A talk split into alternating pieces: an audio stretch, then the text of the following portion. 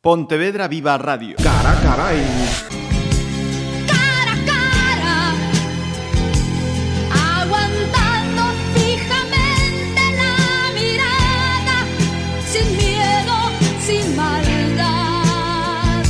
Esta noche tenemos cara a cara. Cara a cara, nos volvemos a ver. Hola, saúdos. Eh, seguidores de Twitter, hoxe imos mirar a esta rede social, xa que este pasado día 12 estaba señalado como o Día Internacional dos Tuiteros. Con ese motivo, temos chamado a Alberto da Fonte, benvido, en primeiro lugar de todo. E Hola, boa tarde. Por, por este oquiño aquí en Pontevedra Viva Radio.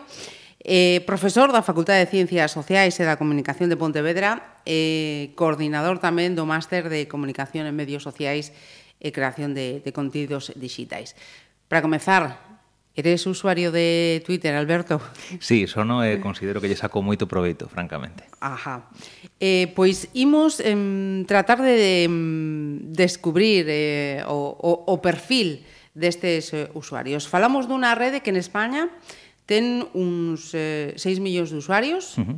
sería a quinta máis usada po, polos españois, detrás de YouTube, eh, WhatsApp, eh, Facebook, Instagram, e logo pues, estaría Twitter.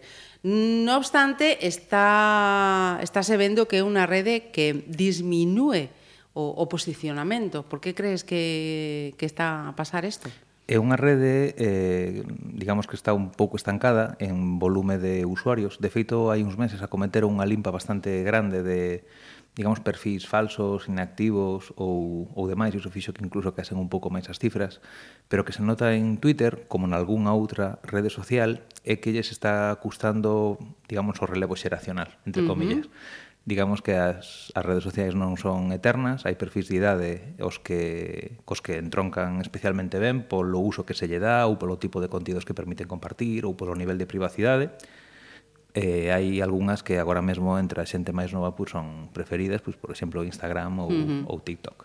O poder da, da imaxe. Uh -huh. Penso eu, eh? Sí, sí, sí, sí. O, o, o vídeo, dende logo, un dos contidos en, en auxe, xa non é só cuestión da fotografía, que tamén, Ajá. pero dende logo pois hai hai outro tipo de, de redes que están baseadas fundamentalmente en en, en vídeo, en historias efímeras, que é algo que está tendo mm moitísimo éxito actualmente e que parece que conecta mellor coas, coas xeracións máis novas. De, sí, co que se chamaría a xeración Z, efectivamente. Uh -huh. eh, según tamén eh, máis datos eh, recollidos, eh, a mitade, ou algo máis da mitade, eh, son o, homes máis que mulleres. Isto é algo significativo? Podese ler algo por, por ese dato. A ver, eh, sí que é verdade con respecto ao perfil de usuario medio de redes sociais en España, está un pouco, digamos, a, a media que dan os, uh -huh. os informes, está máis próximo ao 50% cun predominio das mulleres, en xeral. Uh -huh. Pero sí que é verdade pois, que parece ser que Twitter ten un, un perfil de usuario masculino, digamos, se nos, se nos guiamos polas, polos datos, eh, bueno, particularmente non, non teño ningún tipo uh -huh. de análise que facer ao respecto, uh -huh. unha circunstancia que está aí, e que, bueno... Que non resolve nada significativo en no, eh, realidade. Eh, non? E tamén é certo que Twitter é unha, unha rede na que tampouco estás obrigado a especificar o, o sexo, digamos, cando uh -huh. das, nin demais. Entón, uh -huh. quero dicir, cando ti creas unha conta hai moitas ocasións que non vas facer ese dato, non, uh -huh. non existe, o sea que tamén no é complicado. Es... O sea, os, ese tipo de estudios normalmente saen de, de entrevistas e de enquisas a, uh -huh. a usuarios que o que declaran Despois hai moito perfil anónimo uh -huh. por aí que tampouco sabe exactamente eh, nin quen é, nin onde está, nin... Entón, a priori, sí, por, por estudos que se fan por entrevista, sí, masculina. Eh, idade, maioritariamente 24 a 44 segue sen, sen atraer os perfis máis novos. O perfil actualmente está, pois iso, nuns 37, 38 de media, o sea, a franxa é correcta, a que diste. Uh -huh. E, eh, e, bueno, simplemente unha cuestión eh, como dicía antes, non son eternas, non son estáticas. Pode que en algún momento Twitter incorpore algunha funcionalidade que permita que un público máis novo se sinta atraído. A priori non o parece, francamente. Uh -huh pero tamén é difícil dicir categóricamente que man, pois Twitter non vai facer nada que faga interesar as, uh -huh. a, o público máis novo por iso. Eu creo que é unha cuestión sobre todo de uso de rede. Dependendo de para que queiras utilizar unha rede social, o máis probable que optes por unha ou por outra. Bueno, en xeral a xente opta por varias simultaneamente, sí, non? ten varias, efectivamente. Correcto, pero en todo caso sí que creo que fundamentalmente é unha cuestión de uso. Se usa uh -huh. esa rede fundamentalmente, pois non sei, para estar en contacto coas noticias, para aprender, para ter información de primeira man, pues, non sei, de líderes políticos, bueno, futbolistas, os que lle guste. Sí, eh, o que es, sigas. Ese, ese tipo de cousas, efectivamente, creo que Twitter é unha rede moi boa. Se che gusta máis compartir contidos propios, as túas imaxes, os sitios que visitas e demais, pues, obviamente Facebook, Instagram están mm. aí máis nesa onda. E a definición de privacidade creo que é fundamental. Twitter é unha rede que está mm, o sea, ti podes ter un perfil privado, por suposto, pero está moito máis concebida para, para que sexa público uh -huh. que outras moitas. Ajá. E, e o feito tamén de que haya maior número de usuarios con estudios superiores? Mm, a ver, realmente se a memoria non me falla, tamén hai un volume elevado de persoas con estudos secundarios. Quero dicir, é unha, pois, un pequeno pico nesa uh -huh. montañiña. Sí. O sea, creo que sería erróneo asociarlo pois, a unha rede de, de, que? De, de público máis formado, mellor. Mm, no. Non sei exactamente. Hai unha, par... no, eh? hai unha parte da xente que se, o sea, uh -huh. se a vas a usar fundamentalmente para esa parte positiva de ter máis información e demais, sí que mellor podería haber unha relación, pero todos sabemos que Twitter tamén habitualmente a parte máis mediática de Twitter é exactamente Ajá. a contraria. Sí. A de perfil falsos, a de linchamentos, a de ataques de bots, a de bueno, ese tipo mm. de, de cousas. Ajá, falaremos, falaremos desa cuestión. Eh, comenzando, eh, que prima a, para buscar un perfil ou para abrir un, unha conta de Twitter? Eh, ter información a tempo real, eh, a posibilidade de interactuar ou desafogamento. É dicir, estou cabreado, necesito desfogar e aí está Twitter.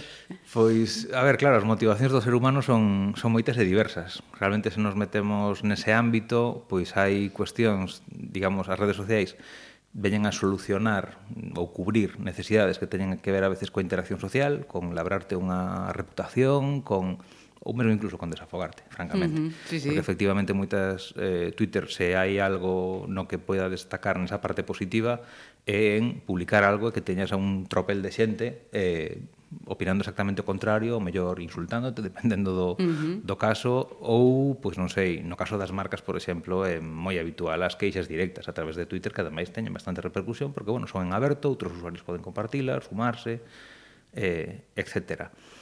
Pero bueno, quero dicir, é como entendo que como calquer ferramenta, uh -huh. hai quen usa esa mesma ferramenta para cousas positivas, pois pues, por exemplo, efectivamente unha das principais virtudes que teña agora mesmo para os digamos, usuarios máis conscientes desa rede é precisamente esa sensación de, de, de, de actualidade, de que se algo pasa, valo saber, o sea, sempre saludiu a inmediatez da radio, agora uh -huh. que estamos aquí máis sí. ou menos no medio, Pero desde logo Twitter tamén está competindo uh -huh. nese nicho. Eu, sí, sí. eu lembro, pois pues, creo que foi na última vaga de incendios aquí en, en Galicia, eh, pois de, de non ter información a través de televisión, estar buscando nos canales de televisión uh -huh. a ver se hai algo, que saiba de noite prácticamente, e en Twitter se estaba vendo fotos e eh, vídeos da xente que estaba compartindo uh -huh. eh, o que estaba a suceder. Correcto, e supoño que moita outra xente terá as experiencias, ou que sea a folga do, uh -huh. do día 8, por exemplo.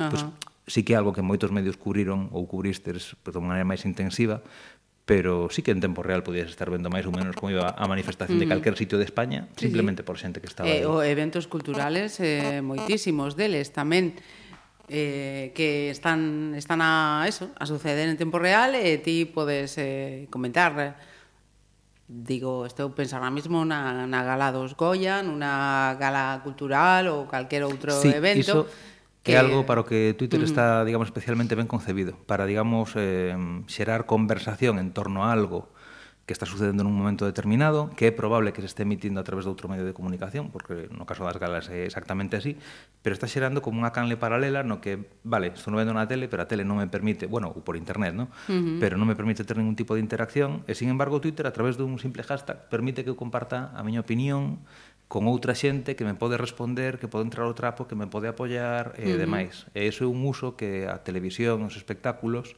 eh, pois pues están facendo mm, da, están da sacando red. rendemento, sí, intentando de, polo menos. Cuestión. Mira, e mm, non sei, a túa opinión, hai un exceso de, de credibilidade de, de todo o que se lee en, en Twitter? Eu creo que agora mesmo eh, Estou recordando o, o último informe do o Digital News Report de, de, do Reuters Institute, que fai unhas, bueno, pues fai investigación en moitos países do mundo relacionado sobre todo co consumo de noticias, co uh -huh. nivel de credibilidade dos medios, Eh, xa non é unha cuestión de Twitter. En xeral, bueno, os medios de comunicación, particularmente os digitais, atravesan unha certa crise de, de credibilidade que, bueno, pois en algúns casos cañaron a pulso, francamente, uh -huh. creo, en outros casos pois, simplemente se ven tocados por algo que pois, do que non foron directamente partícipes, pero sí que é verdade que fenómenos políticos relacionados coas fake news e que despois son reproducidos por medios de comunicación fan que a xente pois sexa cada vez eh, máis cauta, e creo que iso tampouco é malo, uh -huh. con respecto que se publica É verdade que moita xente ten nas redes sociais, ben sexa Twitter, Facebook, calquera outra, unha das súas principais vías de información, a máis uh -huh. incluso de entrar o mellor na propia cabeceira dun xornal ou sí, dunha sí, radio. Sí. Entón, pois vive un pouco do que lle van rebotando os seus contactos, do que lle van enviando,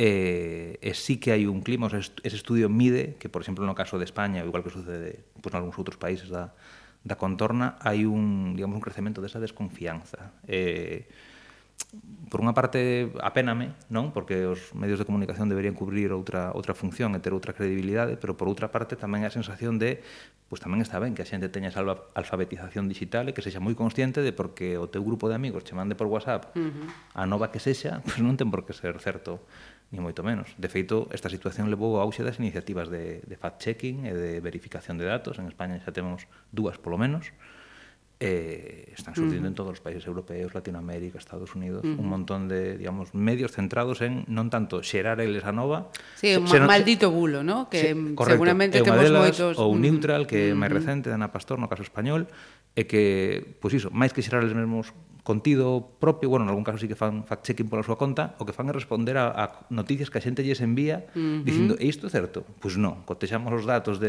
Ministerio de Interior, e Inmigración ou que sexa, non, isto non é así. Uh -huh. Pois ese auxe tamén responde efectivamente a que a xente demanda. Demanda. Uh -huh. A xente demanda.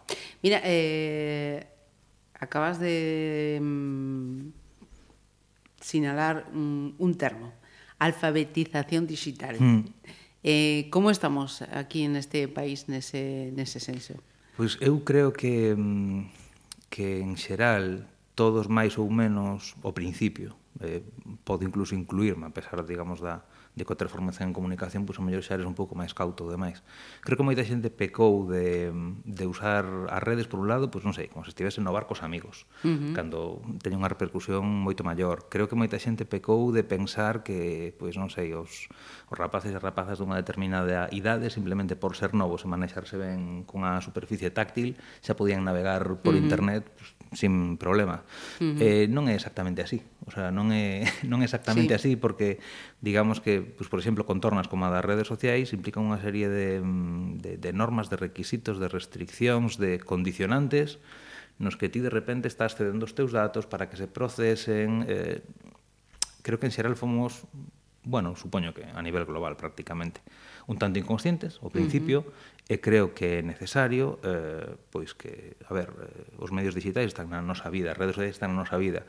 Eu, por exemplo, non nas miñas clases trato de fomentar que, quero dicir, se o alumnado utiliza os teléfonos móviles, utiliza os portátiles, vou intentar integrar iso nas miñas clases, porque iso están usando, o sea, non lle vexo sentido ningún a, a, prohibilo ou non, están aí, pois pues, vale, pois pues, temos aprender a usalos dunha maneira productiva, vou ensinar ferramentas, vou ensinar aplicacións que, que podemos facer. Entón, pois a verdade é que teño un certo compromiso con, con iso, unha certa uh -huh. preocupación con educar a xente eh, tanto a nova como a xa maior, eh, sí, sí. que na necesidade de, de, de respetar unhas certas normas nas redes, de ter cuidado que comparte, ou por menos o mellor non ter cuidado, pero ser consciente da repercusión que pode ter, do que pode xerar, de hai xente que hai unha hai unha unha frase que me gusta dun decálogo de digamos de comuni... creo que se chama comunicación non hostil. Uh -huh. eh, orientado a redes, e que, se non me equivoco, comeza con eh, virtual e real.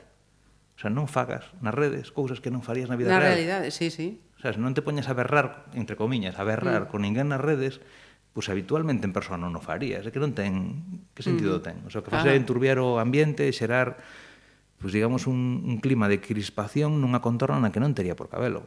Tamén é verdade que hai hai axentes interesados uh -huh. en que existe esa crispación sí, sí. e en e en fomentalo. Uh -huh. Hai partidos políticos que están utilizando campañas de targeting concreta entre certos perfís para tratar de amplificar a súa mensaxe precisamente polas reaccións contrarias. Uh -huh. O sea que sí, sempre, uh -huh. sempre vas a ter a xente que vai intentar usar os teus datos, as túas opinións, as, todo iso, eh, home, non sei se na túa contra, pero... E, e ser consciente, por exemplo, cun, cun caso no? que estaba eh, a, a, a ter na, na cabeza agora mesmo, ser, ser consciente eh, e maduro para ter unha conta eh, aberta na que ti eh, es, eh, estás exposto. O caso concreto de Dani Mateo, no? co, co sketch, aquel da ah. bandeira, o estornudo, en fin, eh, tomou a decisión de decir vou sair durante mm. un tempo, necesito. Sí.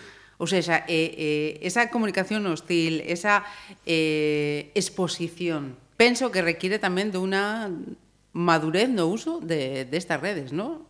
saber do, o, o que pode pasar hasta o punto de necesito estar fora porque a, a situación me, me supera. Home, o que está claro que um, se, se ti estes un perfil aberto nunha rede e o que vas a recibir ante algún comportamento é odio, digamos, uh -huh. constantemente, pois pues a verdade é que che pode afectar a un nivel psicolóxico. Sí, entendo, sí, eu entendo, eu entendo perfectamente os personaxes uh -huh. públicos que nun momento determinado pois valoran e din, para que estou aquí?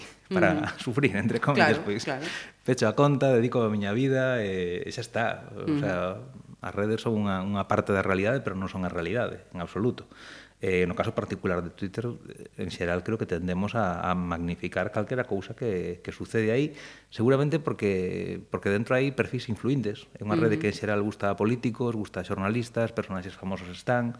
Entón, ao final, estás creando unha sensación de estás perdendo cousas se non estás, ou polo mm. menos en, bueno, é frecuente que en programas de televisión, programas de radio, pois pues, se faga alusión ao tweet que publicou Mas se pensas en Trump, mm. as noticias saen de Twitter. Sí. Claro, se queres estar o día do que fai Donald Trump ou das súas opinións, pois pues, síguelo en Twitter, se tes información de primeira man. Mm. Despois mm. hai medios pois, pues, que reproducen o que di, medios que cotexan o que di, que yo contradín ou o que sexa, pero ele xa está lanzando aí os, os mm. temas e non é un caso exclusivo, que pasa que sí que realmente é o máis uh -huh o máis destacado. Visible, ah. Eh, ti como mm, técnico nesta nesta materia, alguén que este a escoitar eh, este pensando abro ou non abro unha conta de Twitter, mm, cales serían os teus consellos? Pois, os meus consellos. Eh, eh, partimos xa da, digamos, da declaración de que para min o uso de Twitter é positivo. Eh, uh -huh. Eu particularmente estou alonxado Quero decir, no meu muro, eu non, mm, salvo que o busque, non me encontro con polémicas, porque en xeral non estou seguindo a ese perfil de persoas. O sea, uh -huh. Twitter eu diría que pode ser o que ti queiras que sexa en función de a quen decides seguir, con quen decides conversar, conversar, perdón, e da contorna que ti mesmo decides crear. Hai cousas que te poden, bueno, que che poden vir en riba ou tocarte ou demais, pero eu particularmente para min ten unha utilidade grande a hora de estar o día de novidades do sector da comunicación, de seguir a xornalistas, de seguir a outros investigadores en temas de comunicación. Para min a ese nivel é fantástico porque non só teño acceso mellor ao que publican, senón que lle podo dicir, oye, no informan de dis isto uh -huh. o momento. E non sí, teño sí. ningún outro tipo de, de contacto con eles. Entón, o que lle recomendaría a calquer persoa, xa casi para calquera rede, pero en Twitter en particular, pois o primeiro que, que, que probe, uh -huh. que probe a seguir a xente que lle poida parecer interesante, que busque por temáticas, porque non é complicado facelo, e que se non tivo antes ningún contacto previo, pois que o que faga sexa observar un pouco como publica a xente, como interactúa, e unha vez que observas un pouco, mmm, pois ti comparte as túas cousas, eh, comenta, uh -huh. porque creo que aí está a, a, a maior riqueza do asunto, é verdade, pois que haberá xente que teña as súas contas fundamentalmente como difusión de, pois, de novas que me, máis ou menos me interesaron ou demais, pero sen aportar nada. E eu creo que un dos principais valores é a posibilidade da conversa. Bueno, por unha parte está o de, claro, o de, pues, eh, se, se ti consideras que unha persoa especialista en tal tema eh, todo o que comparte eh, che resulta de interese, uh -huh. eu teño varios perfis así que mellor, eh, digamos, contido propio non é que xeren moito, sí. pero todo o que filtran e todo o que comparten parece boísimo uh -huh. entón aforrama a min o traballo de ter o que buscar de ter o que seleccionar, porque confío no seu criterio non sí. teño delegada esa, uh -huh. esa parte neles eh, eh, bueno, pois pues esa é unha das, das maiores utilidades que, uh -huh. que lle vexo eh, desde logo, sí, a parte de observar primeiro como interactúas, como te comportas e demais, eh, participar, meterte na conversación, e despois, sí, tratar de comportarte, claro, a ver, podes ser un imbécil na vida real, é así? Entón iba a decir, sí, podes comport deberías comportarte nas redes como es na vida real. Se non es boa xente, pois claro, Ajá. non hai solución. Pero sí que é verdade que se non es unha persoa que habitualmente ande insultando a ninguén na vida real, que tampouco creo que haxa moita xente así, pois pues tampouco fagan nas redes, non ten sentido ningún. Eh, para ter eh, entre aspas, eh, éxito, ¿no? acabar moitos eh, seguidores. Eh, que hai que facer? A pregunta é, é boa, claro, porque a típica a cousa, millón. claro. Sí, recórdame tamén outro tema que era o dos, o dos vídeos virais, cando todo o mundo falaba deles. Bueno, que faz mm. para pues, é unha combinación de elementos que francamente é complicado de escribir, pero sí que é verdade, creo que Twitter eh, igual que outras redes, pero bueno, eh, estamos falando de Twitter, permite que poidas atopar eh, públicos concretos para as túas cousas. Quero dicir, non hai falta, pois, a ver, quen, quen xa é actriz, por exemplo, directora de mm. cine, pois obviamente a xente que se lle vai a chegar os seguidores Ajá. veñen pola súa obra, polo seu traballo, etc. Pero para moita outra xente, pois a presencia en Twitter supón poder estar en contacto con, pois non sei, se che encanta o manga.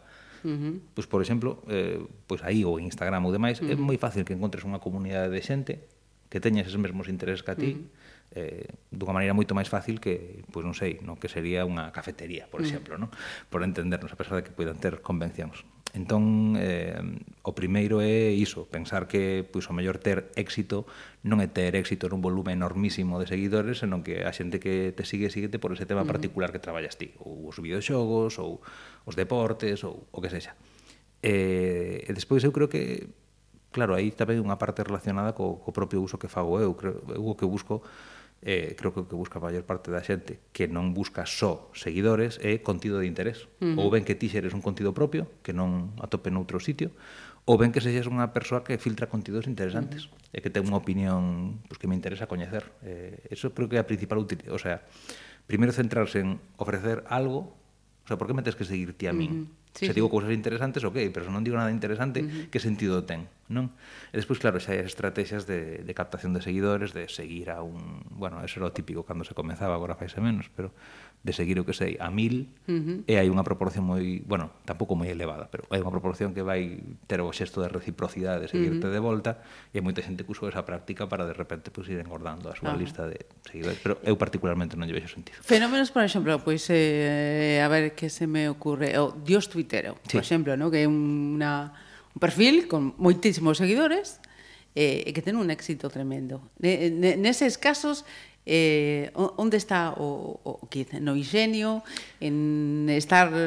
Porque supoño que, que terá que invertir moitas horas tamén En... Sí, eh, eu creo que perfis dese tipo, a verdade é que non son gran seguidor deses perfis, a pesar de que sí que é verdade que o ecosistema propio deles é Twitter, non? Uh -huh. perfis, digamos, eh, anónimos, porque falsos tampouco teria sentido chamarlles, non uh -huh. teñen intención de enganar a, a, a ninguén. A ninguén. Uh -huh eh, que, que se centran sobre todo en comentarios inxeñosos, chascarrillos, eh, etc. Sí, hai unha certa onda, pero eu diría que todos estes, pues, o que tiveron, se, sen coñecer os casos a fondo, claro, uh -huh. porque a verdade é que non nos teño seguido demasiado, tiveron, desde o meu punto de vista, crecementos de tipo orgánico. O sea, simplemente comezaron nun momento de, de, de exploración da rede, uh -huh. o sea, digamos que é xente que máis ou menos entrou pronto en, en Twitter, e que atopou ese nicho para a ocurrencia. E a verdade é que Twitter parece particularmente favorable para... Sí, sí, para ese tipo de perfis. Para ese tipo de perfis, efectivamente. Uh -huh. Pero fórmula de éxito, pois non sei, ter actividade desde logo. Uh -huh. O sea, se tes un perfil dese tipo, tes que ter actividade Estar constante. Correcto, alimentando. Correcto, uh -huh. non deixar escapar a actualidade, porque uh -huh. habitualmente fan referencia a actualidade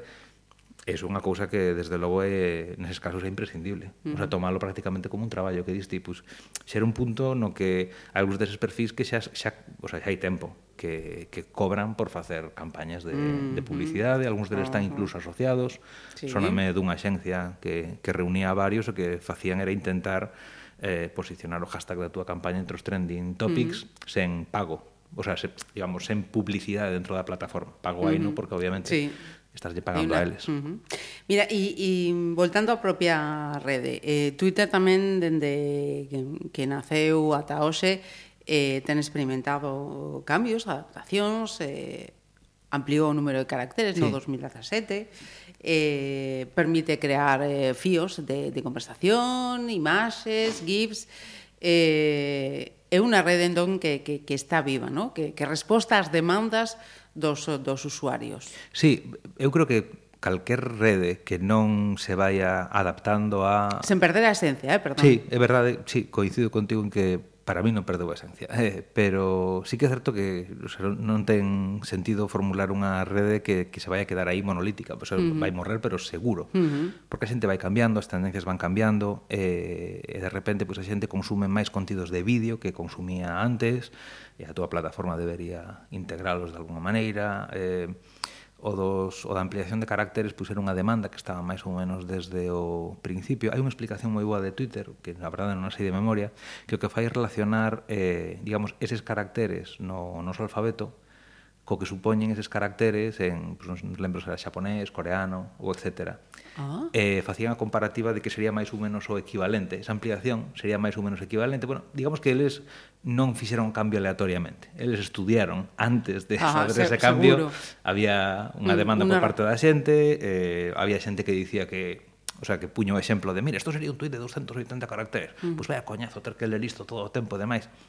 O sea, había moita xente que reaccionaba como se non fose, como se fose obrigatorio de repente uh -huh. ter que escribir 280. Sí, sí. Telos aí, podes pues, seguir sin embargo, as estadísticas parece que non, no? Que a xente eh, segue sendo escueta. Sí, en xeral, sí, efectivamente. Uh -huh. eh, e iso, a verdade, se o, se o relacionas agora coa cuestión dos fíos, uh -huh. pois pues permite que, se, pois pues, efectivamente, non tes por que ser moi denso no texto, porque uh -huh. se queres seguir a historia, podes, eh, digamos, responderte mm. a ti mesmo, que era a maneira que antes había de, de facelo, antes de que Twitter o implementase. É un cambio que, digamos, é, é bonito no sentido de que a xente buscou a maneira de facelo antes de que Twitter o permitise. Uh -huh. Entón, é simplemente darte conta de, ostras, a xente fai isto, bueno, posimos yo facilitar Tenemos... un pouco, non? Uh -huh. É unha reacción boa. E, de feito, teñe moito éxito. Porque uh -huh. xa non só so está ese uso que diste cómico e demais, que os hai, pero despois hai moita xente que fai narracións moi boas, pois o mellor de feitos históricos ou das ou de biografías ou uh -huh. de utilizando os fíos e fano moi ben. Uh -huh. Fano moi ben. Sí, sí. Eh as falsas identidades, co, como en todo, ¿no? Hmm. Eh, tamén na, nas redes eh, sociais hai que non dá cara e tras eh, outra persoaxe ou identidade ou que sexa, eh, bota por fora. Hmm aí hai, digamos, dúas vertentes. Hai perfis falsos humanos, uh -huh. unha persoa, pois, o mellor, manexa un, dous, tres, dez, tranquilamente, ou máis. E, e despois tamén están os perfis, os perfis falsos asociados a, pois, a redes de bots. Isto uh -huh. que a veces se fai sátira, dixo, ai, os bots que interviron. Uh -huh. Pois pues sí, sí que os hai, uh -huh. claro que os hai. O que pasa é que, en xeral, eh, digamos, son bots aínda relativamente tontos, entón, uh -huh. realmente o que fan habitualmente é difundir unha mesma mensaxe de maneira machacona, co mesmo texto, a mesma hora, ou ben para tratar de xerar un trending topic, para crear un falso clima de opinión con respecto uh -huh. ao tema, tratar de dar a impresión de que hai moita xente preocupada por ou reclamando algo cando en realidade non é así. É lamentable, pero os partidos políticos usan ese tipo uh -huh. de, de estrategias ou teñen as usado eh, para apoyar pues, consignas claro. de campaña, para bueno, ese tipo de... Que quería entrar precisamente cosas. por aí ahora neste contexto nes que, no, no, no que estamos de aquí a todo mes de, de maio, despois de, de experiencias eh, noutros eh, eh, países, eh, temos que mm, estar máis expectantes aqueles que usamos Twitter neste momento.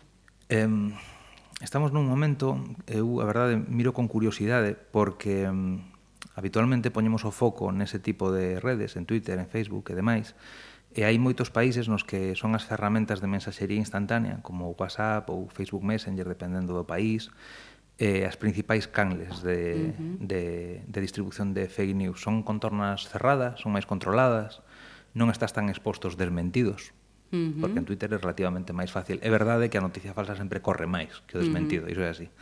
Pero, pero sí que é verdade que en sistemas de mensaxería privados entre usuarios, aínda que, bueno, privados daquela maneira, porque ao final distribuíanse entre grupos, eh, pois pues hai países como, por exemplo, en Turquía ou en Brasil, nos que pues, unha porcentaxe moi elevada da poboación usa este tipo de ferramentas para informarse habitualmente, polo tanto son tamén un tipo de ferramenta moi uh -huh. útil para desinformar a, a xente.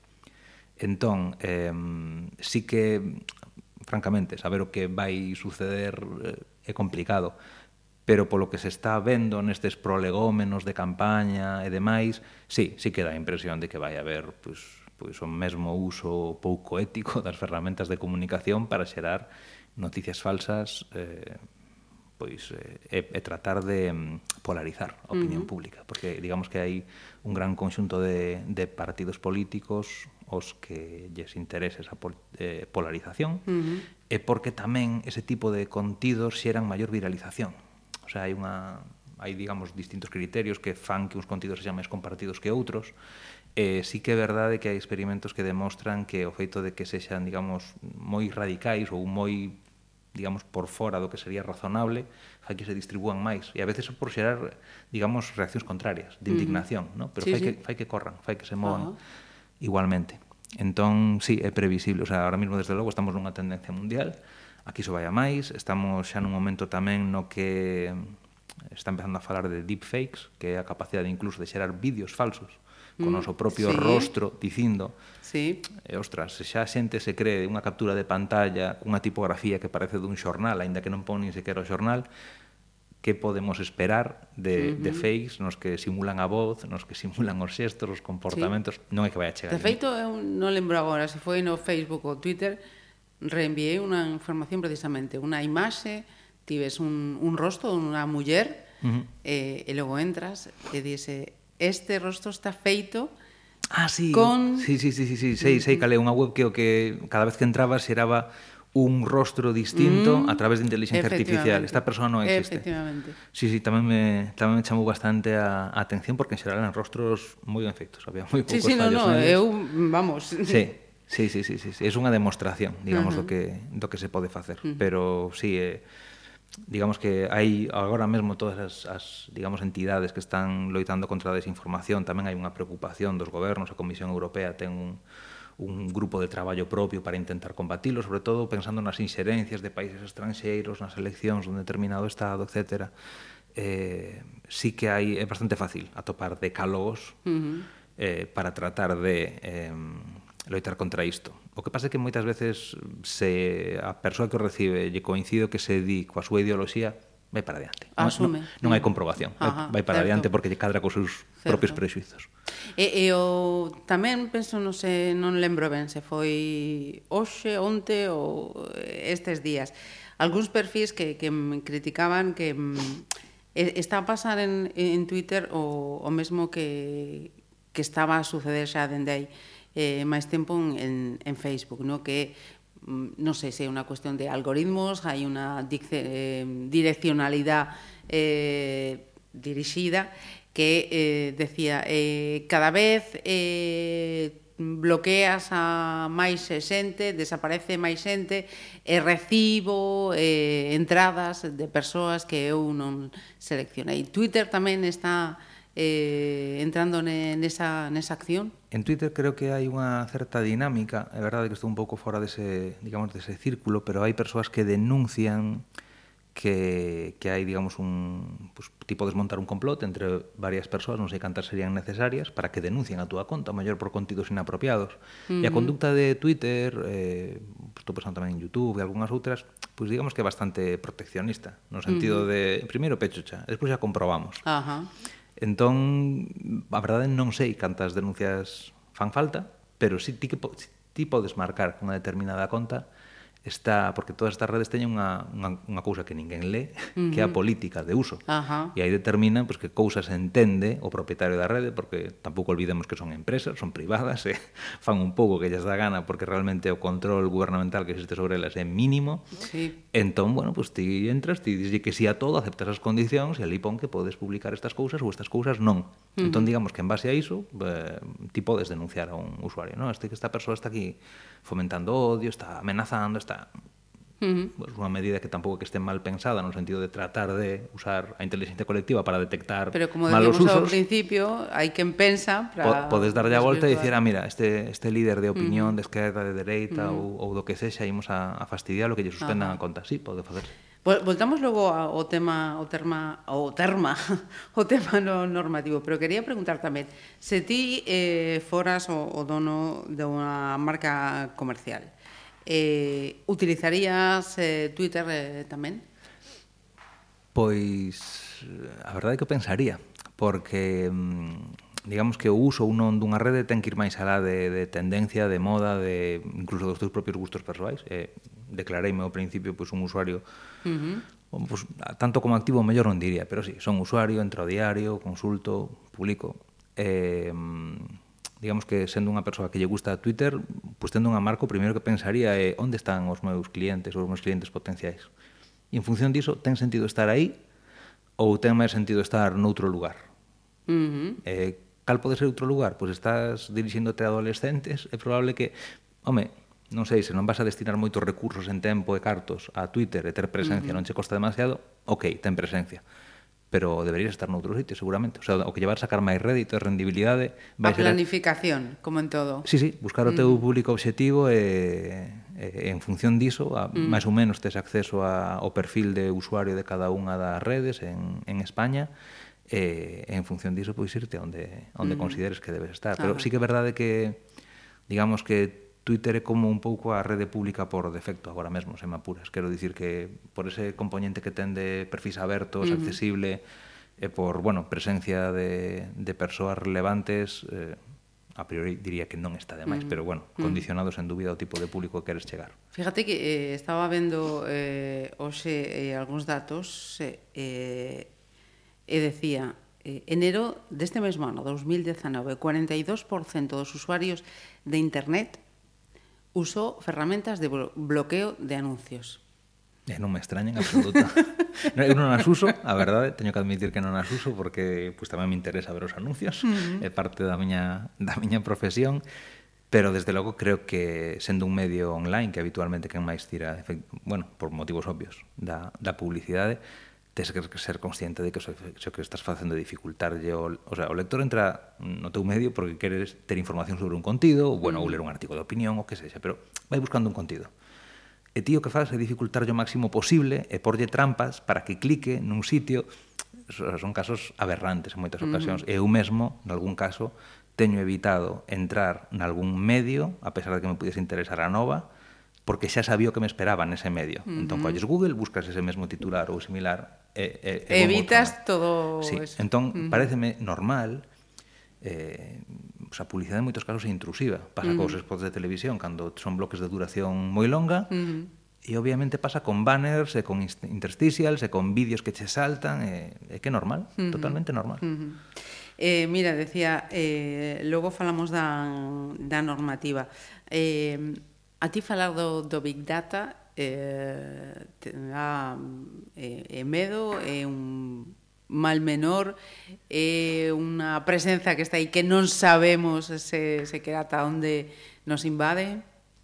Eh, hai unha frase que anda por aí sobre o Big Data que era algo así como que o Big Data era como sexo cando es adolescente, decía algo así como sí. que todo o mundo fala del, ninguén sabe ben de que vai, ninguén o fixo, pero todos din que o fan. Uh -huh. Era algo así, non? E creo que estamos nun, nun momento no que moi pouca xente sabe realmente do que fala cando fala de Big Data.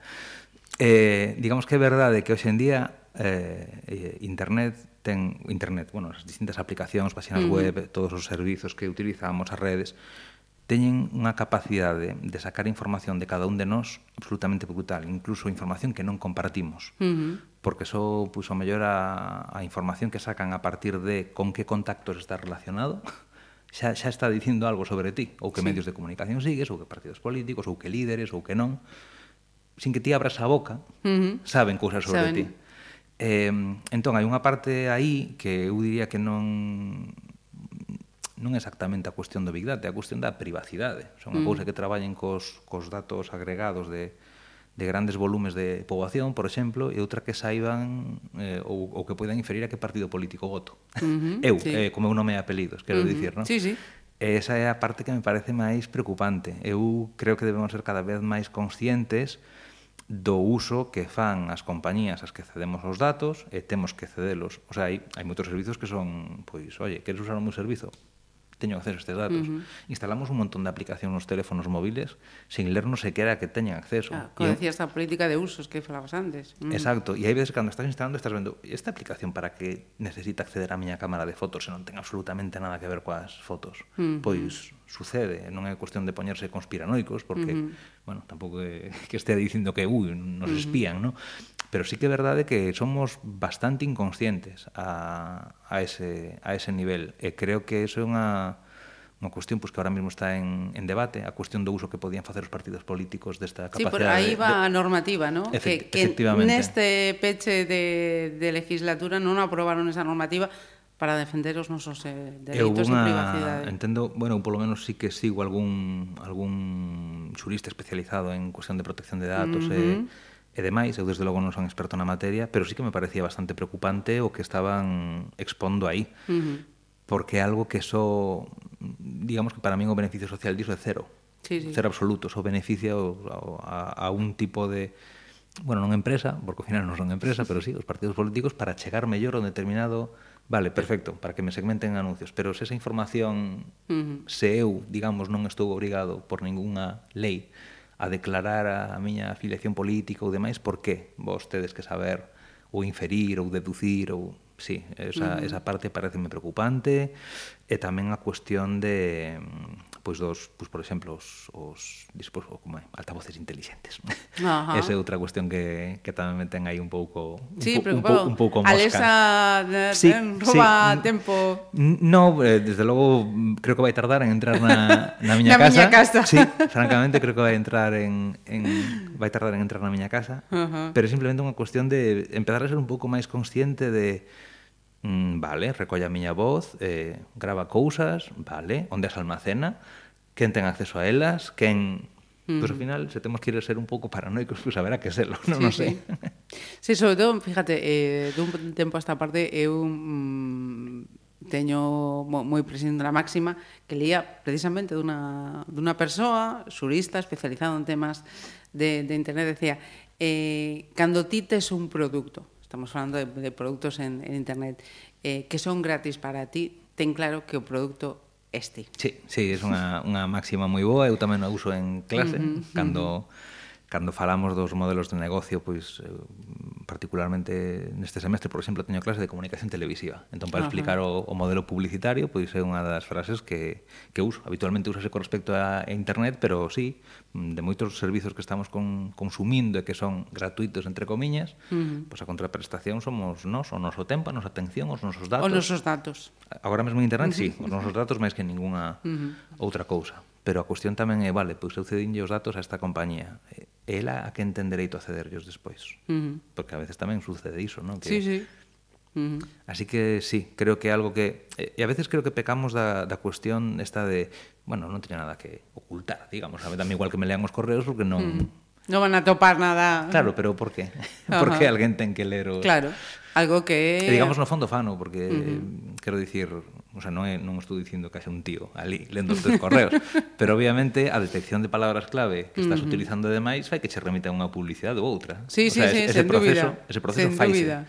Ese proceso faise, uh -huh. así que sí, parece unha cuestión uh -huh. preocupante. Pois pues, eh, Alberto, que se tes tempo non será a última vez que, que falemos contigo. Ah, pois pues Porque estaba pensando moi, moitísimas cosas, a esta a lista esta Benres que acaba de salir agora e demais, etc, sí, sí. etc. Eh, isto é o que hai. Eh, oi, se si podemos a, a aportar algo de información e eh, de axuda, pois pues, benvida sea. Ah, moi ben, perfecto. Así que, moitísimas grazas. A vos. Cara, cara, que la tercera.